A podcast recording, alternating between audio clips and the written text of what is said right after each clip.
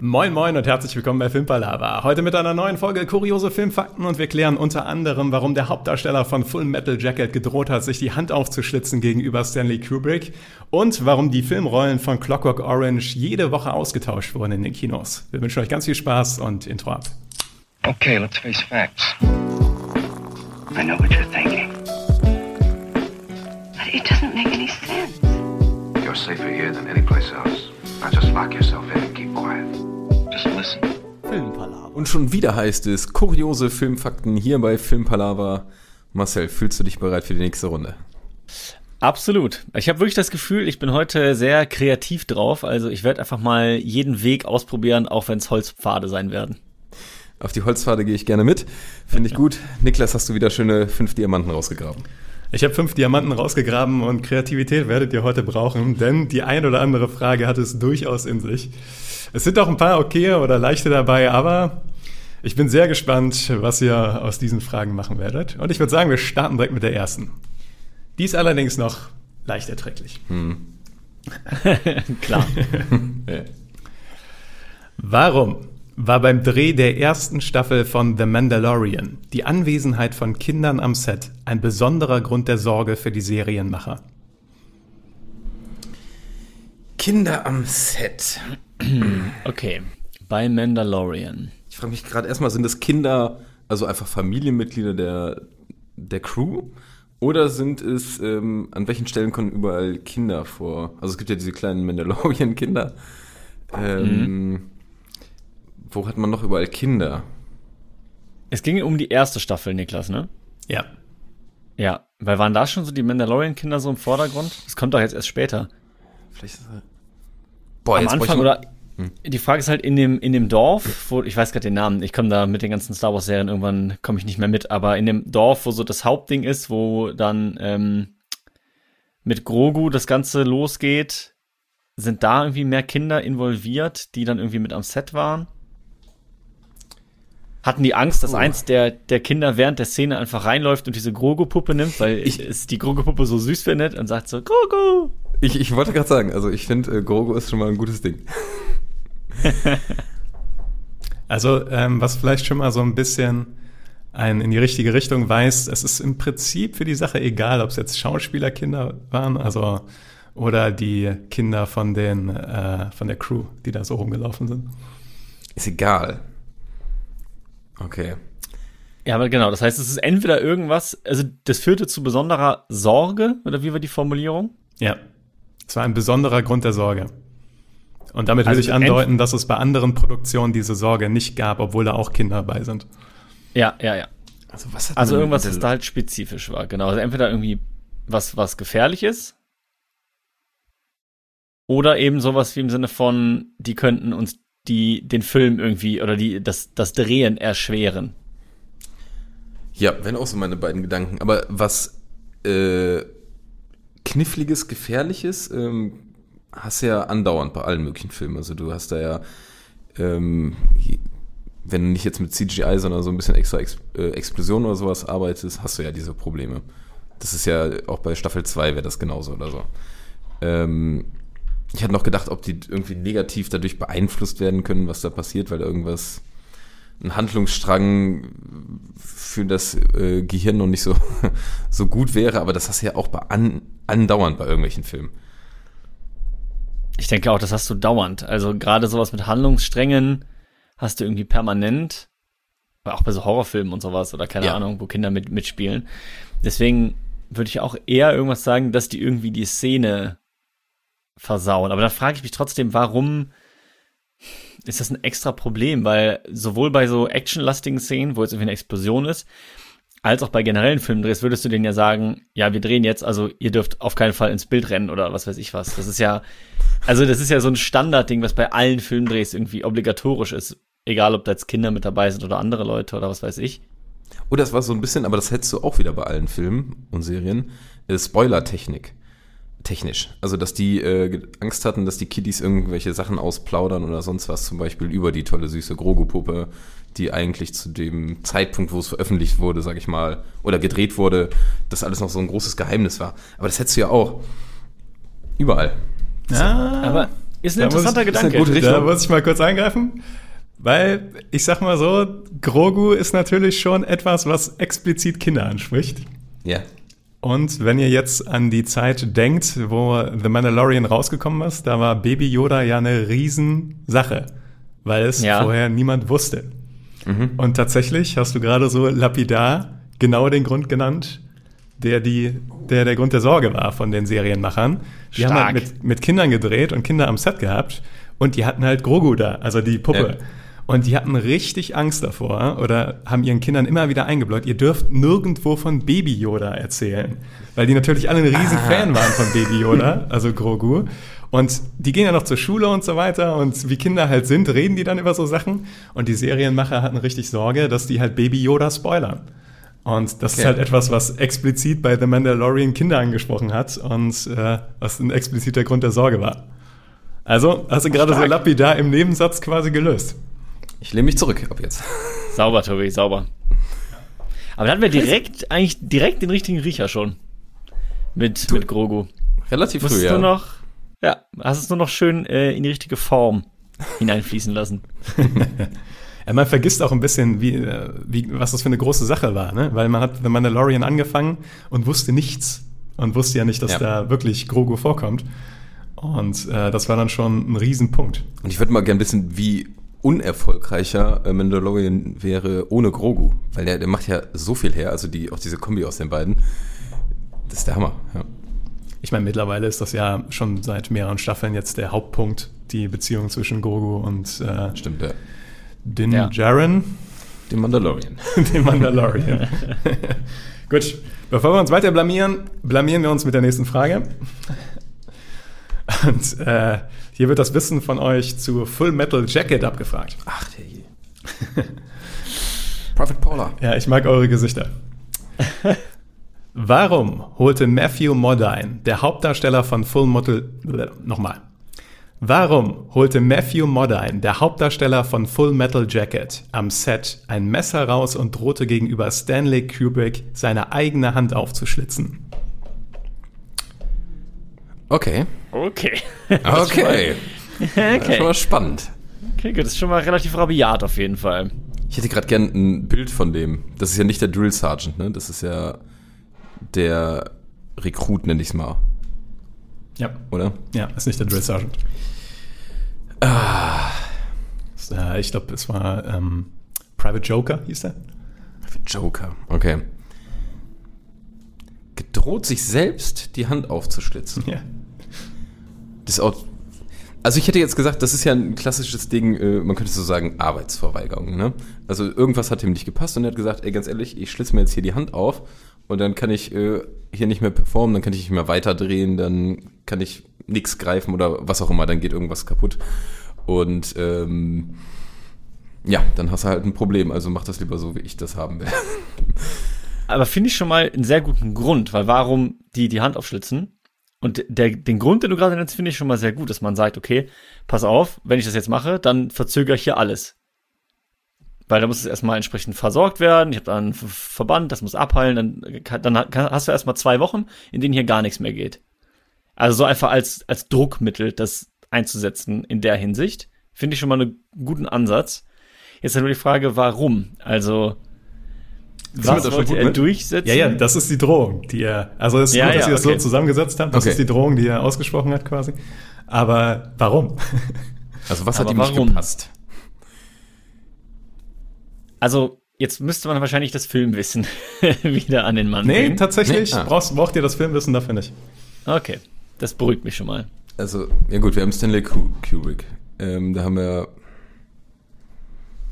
einen Regisseur, was der irgendwas Heftiges durchbringen wollte, was ihm einfach nicht gepasst hat.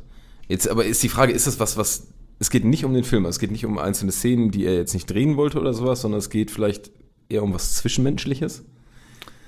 Es ist natürlich an so einem Filmset geht es immer irgendwie um den Film und irgendwie um was Zwischenmenschliches. Also es ist eine Ja. Kombination aus beidem. Es hat jetzt nur nicht konkret mit einer spezifischen Szene oder mit einem Plotpunkt oder sowas zu tun. Okay.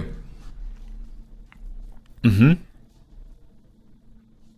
Also- Äh, kurze Nachfrage, also es hat nicht damit zu tun, dass dem Darsteller, den Namen Matthew, Matthew Modine. ich nenne ihn nur Matthew, ähm, dass ihm, sage ich mal, seine Charakterentwicklung im Film nicht gefallen hat. Ich kann mir jetzt vorstellen, zum Beispiel bei Game of Thrones, wenn die die achte Staffel das Drehbuch lesen, dass sie sagen, dass äh, Emilia Clarke da sagt, ich äh, schlitze mir jetzt die Hand auf, weil ich das so scheiße finde. Vielleicht hat Kit Harington gesagt, wenn ich noch einmal My Queen sagen muss, dann schlitze ich mir die Hand auf. Nee, ähm, hat nichts mit der Okay. Charakterisierung des Charakters. Also es ging nicht darum, dass die Story irgendwie ihm nicht gepasst hat oder Mhm. die Darstellung. Okay. Ähm, okay, aber was könnte man sich denn noch streiten, was irgendwie mit beidem zu tun hat, aber nicht konkret? Über sowas wie Gage oder Setting oder Kostüm oder. Aber das wird ja schon am Set gewesen sein. Also du streitst Ja, ja, dich ja nicht. Also ich, es ist ja wahrscheinlich schon während des Drehs mittendrin. Weil bevor der den Job hat, wenn er das dann macht, wäre ja. Ja, ja, deswegen ja. ist Gage eher, eher unwahrscheinlich, sehe ich auch so. Ich würde mir, was gibt es überhaupt für Gründe, warum okay. man so Druck ausüben könnte, ähm, was jetzt nichts konkret mit einer Szene zu tun hat, sondern mehr so allgemein mit dem Filmdreh und Das- der zwischenmenschlichen Interaktion. Das Essen war schlecht oder sowas. Vielleicht irgendwelche Ja. Randbedingungen da. Die hatten nur so Feldbetten. Dann hat er gesagt, wenn ich noch eine Nacht auf diesem scheiß Feldbett hier pennen muss, schlitze ich mir die Hand auf. Oh, das, das wäre aber cool, wenn die, wenn die, sag ich mal, so drillmäßig, um sich da mehr reinzuversetzen, ähm, auch so, weiß ich nicht, auf Feldbetten pennen müssten oder schlechtes Essen bekommen, so Militärfood und sowas. Und der hat einfach gesagt, ey, ganz ehrlich, nee. Oder sowas wie, ähm, der hatte Bock einfach zu feiern, sich Alkohol reinzuscheppern, aber Stanley Kubrick war hart dagegen. Vielleicht echt so eine, so eine Mischung. Der wollte sagen, okay, wenn ich hier noch einmal den Schlamm robben muss, ohne dass ich abends hier eine gescheite Currywurst Pommes am, am Tisch stehen habe, dann ich mir die Hand auf und dann kannst du mal gucken, wie du die nächsten so zwei Wochen hier zustande bringst. Sehr gute Ideen. Ist nicht relativ nah an der Lösung dran. Ähm, Ist vielleicht nicht hat- relativ nah dran. Ja, war ein bisschen Also weit weg. ausgedrückt. Okay. Ist relativ weit weg von der Lösung. Ich würde mal so sagen, in der Situation muss man auf jeden Fall sagen, dass wir alle wahrscheinlich auf Matthew Modines Seite wären. Und da Stanley Kubricks, sage ich mal, Perfektionismus und doch schon sehr intensive Art, ja, ihm schon negativ ausgelegt werden könnte im Endeffekt. Er musste eine Szene wieder und wieder drehen. Ja, genau. Es war der Take 150 und er hat gesagt, noch ein, wenn ich noch einen Take drehen muss, dann. Und es ist irgendein Take, wo man die Hand vielleicht auch noch braucht oder sowas, hat er gesagt, nee, komm hier. Nee, ich gebe mal, noch ich geb mal noch einen Tipp, weil es vielleicht auch einfach zu allgemein ist. Es ist etwas in Matthew Modines Leben passiert, was berechtigen würde, dass er das Set verlassen darf. Aber Stanley Kubrick hat sich geweigert, ihn vom Set zu lassen. Okay. Okay. Privater Notfall. Irgend sowas Family-mäßig. Okay, ist was Es war kein passiert? Notfall. Oder irgendwas Krankheitsbedingtes vielleicht? Der musste seine Medizin holen und Stanley Kubrick hat gesagt, nee, nee, wir drehen hier noch eine Runde.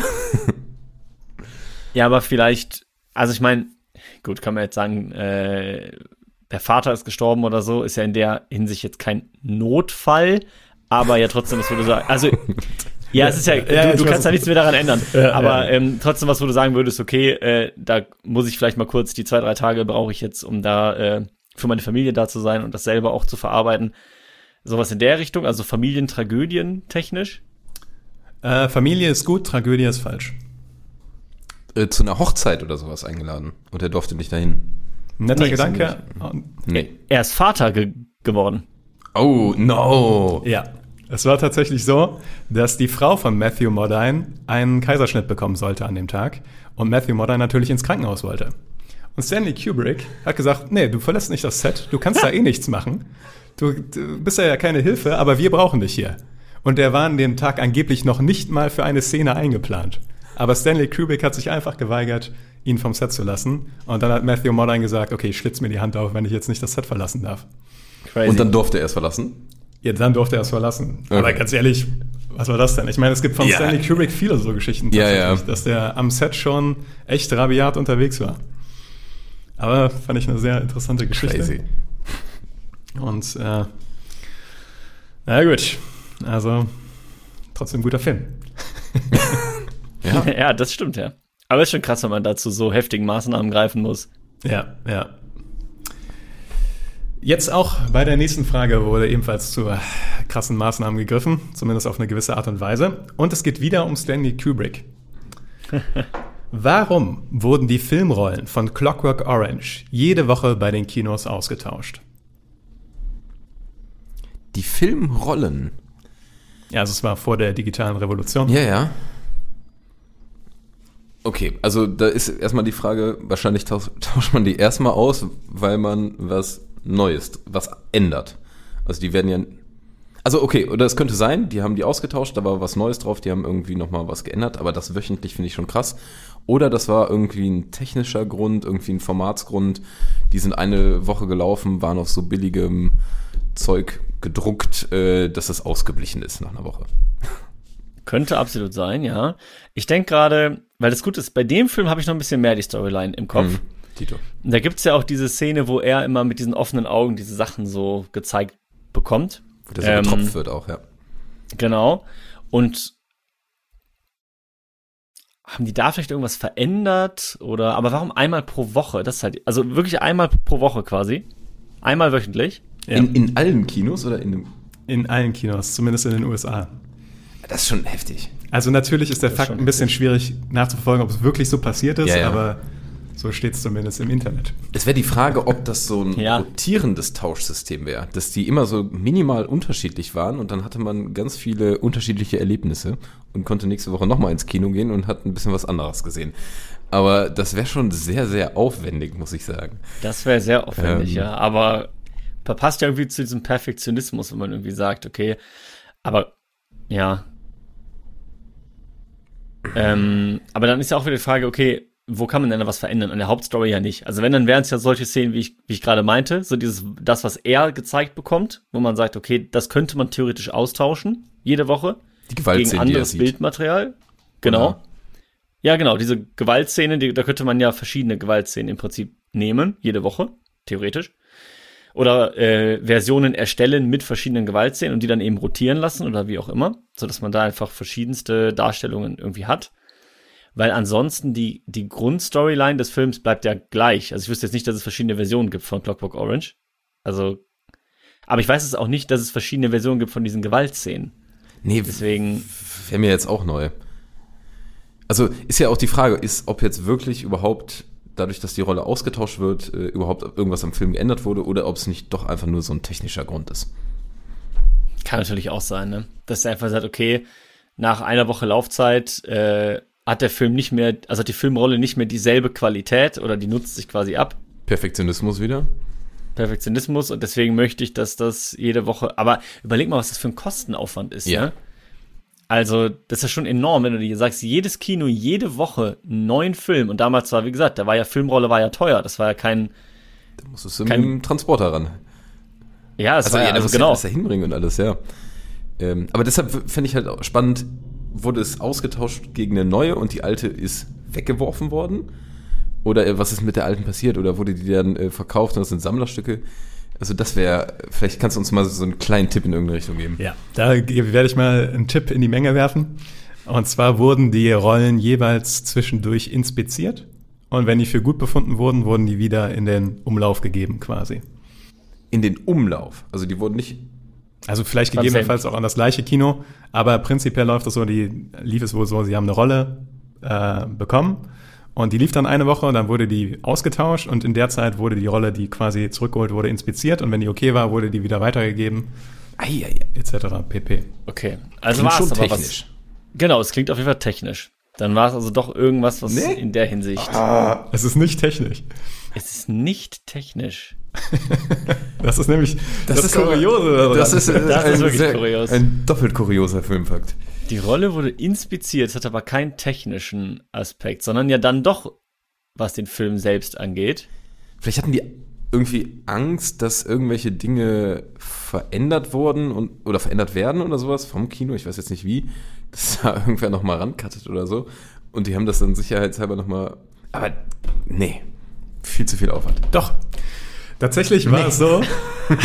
ich liebe immer, dass Tobi seine eigenen Ideen so unter den So, Scheffel nee, stellt. nee. und- Zu kurios. Und dann ist das die Lösung. Äh, tatsächlich war es so, Stanley Kubrick war paranoid, dass die äh, Theaterbesitzer den Film editen, Gewaltszenen rausschneiden oder irgendwas anderes anderes kürzen. Das kannst du ja mit Filmrollen machen und war auch tatsächlich hier und da gang und gäbe. Wir erinnern uns an Fight Club, wo einzelne Frames aus Pornos in die Filme reingeschnitten wurden. Tatsächlich als so kleine Anekdote in dem Oder Film. in diesem Disney-Dings. Oder in diesem Disney-Dings. Der genau. Mäusedetektiv. Genau. Und äh, tatsächlich war die Lösung für Stanley Kubrick, äh, dass einfach die Rollen jede Woche ausgetauscht wurden und diese Rollen immer wieder inspiziert wurden, ob der Film auch wirklich noch vollständig war und dass da nichts rausgeschnitten wurde.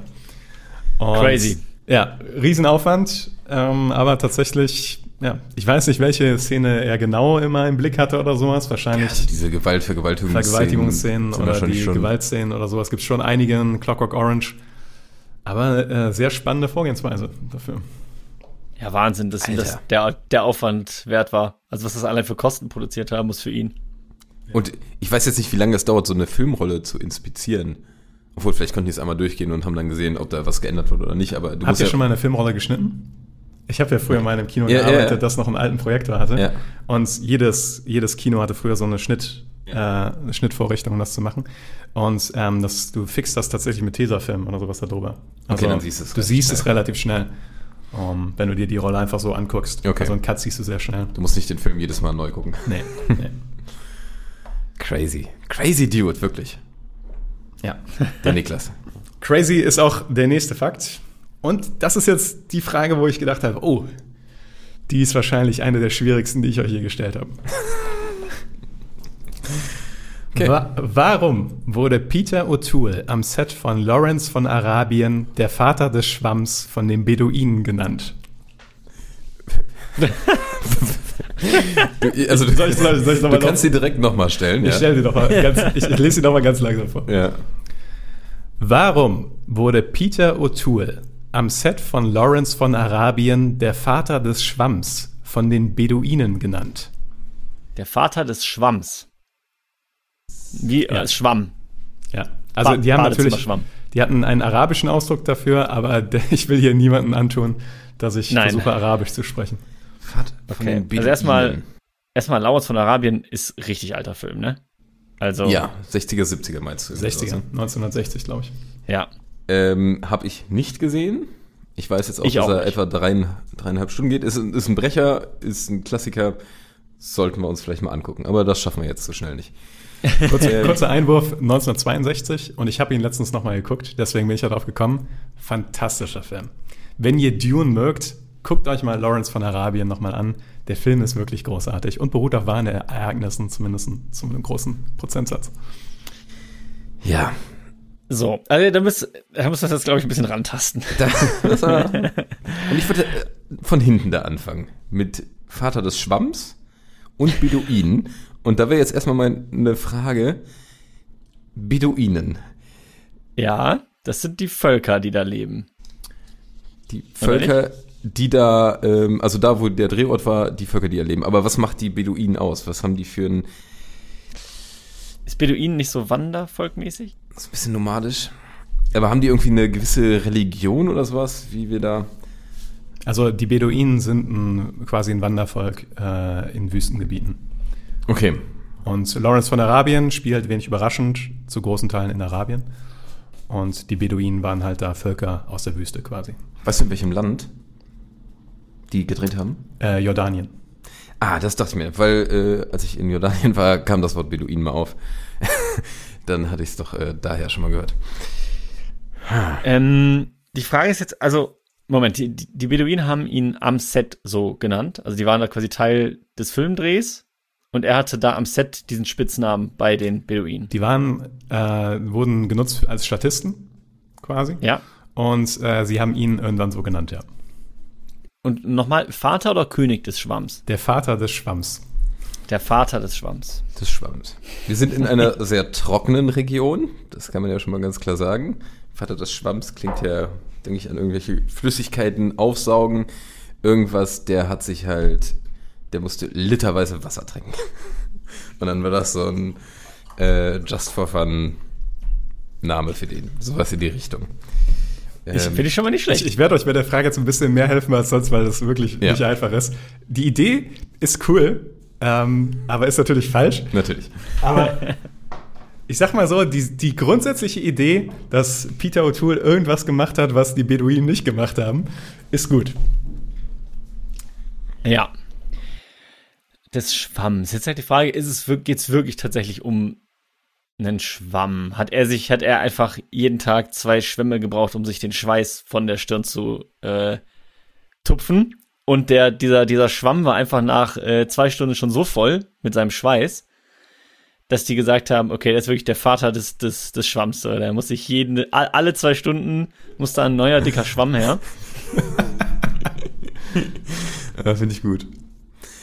Eben, wo du meintest mit Dune, da habe ich natürlich auch dran gedacht, also klar, diese, diese ganze Wassermangel, also irgendwie hängt es ja da mit Wasser oder irgendwelchen Flüssigkeiten zusammen. Und bei Dune muss ich gerade an diese ganzen Szenen denken, wo die immer dahin spucken und das so ein Geschenk ist, weil du eine Flüssigkeit abgibst, ob das damit vielleicht irgendwas hat. Ich sag mal so, Dune wird euch nicht weiterhelfen Dune wird bei der Frage. Ähm, das habe ich eben Warum gesagt, Dune? weil die, äh, das Buch, auf dem Lawrence von Arabien beruht, ähm, Seven Pillars of Wisdom heißt es, glaube ich, es war, eine massive, ma- war ein massiver Einfluss für Frank Herbert, als er Dune geschrieben hat. Und Dune hat ja auch Okay. viele arabische Einflüsse. Ähm, ja, Ja. das hilft euch trotzdem nicht weiter. Hatte ich befürchtet. Sind wir denn überhaupt mit dem, ist das Thema Flüssigkeiten überhaupt eine Sache? nee. Auch, auch nicht, ja, okay, weil da hätte ich mich jetzt richtig gut. festgebissen. Also, ja, genau. Also Flüssigkeiten wird euch nicht weiterhelfen. Aber allerdings vielleicht noch so, was halt in Wüsten anders ist als äh, in unseren Gebieten tatsächlich. Ein paar Sachen. In Wüsten mehr Anlass ist als bei uns. Äh, anders ist. Anders ist. Okay, vielleicht Schutz vor Sonne? Schutz vor Hitze? Mhm. Infrastruktur, irgendwie sowas hätte ich jetzt nochmal gedacht. Also scheinbar hat ja der Darsteller auch irgendwas äh, gemacht, was die alle nicht gemacht haben. Also irgendwas aus der westlichen Welt, sage ich jetzt mal, was da jetzt nicht so ganz der Standard war. Bevor ich daran festbeißt, das ist es auch nicht. Ähm, vielleicht auch nochmal eine kleine Ausführung. Lawrence von Arabien geht es viel darum, dass sich halt äh, T.E. Lawrence erstmal an die Lebensweise von den Beduinen angepasst hat und unter Beduinen gelebt hat quasi. Und wenn ihr jetzt so ein bisschen an Beduinen denkt und wie ihr euch die vorstellt und äh, was vielleicht ein westlicher Mensch, worunter der leiden könnte, wenn er da zunächst in diese Gesellschaft äh, eine, was er nicht kann oder was er nie gelernt hat, was man dort machen muss. Sich mit, ähm, also ich weiß, in der Wüste, da wäscht man sich ja meistens nicht mit Wasser, sondern, aber Wasser ist ja nicht das Ding, man macht das ja mit Sand oder so. Ja, ja. Es ist eine fiese Frage, ich gebe es gerne zu. Ja, ja. Aber auch, auch cool. Ähm, haben die das da in Petra eigentlich gedreht oder? Also, in wo, genau, weiß ich nicht. Also, ich glaube, die haben auch Teile in Marokko gedreht und Ah. also mehrere Drehorte. Es geht um den Toilettengang. Nein. Nein. Okay. Was denn sonst, was muss man denn sonst da machen? Beduin, vielleicht auch dieses tägliche Auf, Abbauen, Weiterziehen? Macht man ja jetzt hier auch nicht. Du hast halt dann zu Hause, da kommst du abends nach Hause und fertig. So Beduinen, wenn die halt so ein Wandervolk sind, du musst halt ja immer wieder deinen ganzen Kram zusammenpacken, weiterziehen, Zelt wieder aufbauen. Wie bewegen sich Beduinen denn vorwärts? Kamele. Kamele und Esel. Esel waren da viele auch. Das Ähm, ist- das also ist- Tiere, also Reiten. Es hat etwas mit, mit Kamelen zu tun. Mit Kamelen. Okay. Vater des Schwamms. Und ein Kamel hieß Schwamm. Oh, oh das, das war ein Gamechanger. Okay, das heißt, was macht man mit den Kamelen? Ja, man reitet mit den Kamelen. Oder man äh, lässt Ja, beziehungsweise, Transport, das sind- ist es ja auch. Ja, genau. Ich glaube ja auch, dass die ja mehr beladen wurden, aber wahrscheinlich so beides. Wahrscheinlich zum Teil drauf reiten, zum Teil beladen. Es geht ums Reiten. Es geht ums Reiten. Es geht um das Reiten auf Kamelen. Und tatsächlich das, was ähm, Peter O'Toole da gemacht hat, fanden die Beduinen so praktisch, dass sie das selbst adaptiert haben danach. Nein, Peter. Ach was. Zumindest teilweise. Also Okay, das ist natürlich sehr spannend. Und dann den Punkt mit Schwamm. Eieiei. Okay, er ist irgendwie in der Art besonders geritten. Vielleicht, was weiß ich, dann ist er rückwärts geritten, hat sich nicht zwischen die beiden Höcker gesetzt, sondern woanders hin, keine Ahnung. Aber das sind ja alles Dinge, wo ich mir denke, nee, das, auf die Idee wären die auch selber irgendwie mal gekommen. Ja, das denke ich mir halt gerade auch bei allen Sachen. Ich dachte mir auch sowas wie, ja.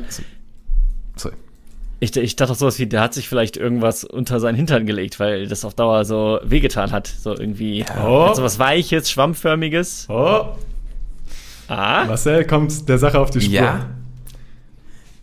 Also der Sattel war dem immer zu hart, falls das überhaupt mit Sattel war. Und dann hat er echt einen Schwamm einfach drunter gepackt. Tatsächlich ist das Um's im Wesentlichen polstern? die Lösung. Also nach den ersten Drehtagen, wo Peter O'Toole auf einem Kamel reiten musste, hat ihm anscheinend wirklich der Arsch geblutet. Und ihm war halt einfach dieser Sattel viel zu hart. Und was er dann gemacht hat, ist einen Schwamm unter den Sattel, Sattel zu tun, um äh, die Dämpfung von den, von den Kamelbewegungen ein bisschen zu verbessern. Und das hat sehr gut funktioniert. Und die Beduinen waren so beeindruckt davon, dass sie halt das teilweise übernommen haben. Also auch jeweils Schwämme unter ihre Sättel gepackt haben und ihn deswegen der Vater des Schwamms genannt haben. Weil die das, weil die die Idee so, so clever fanden.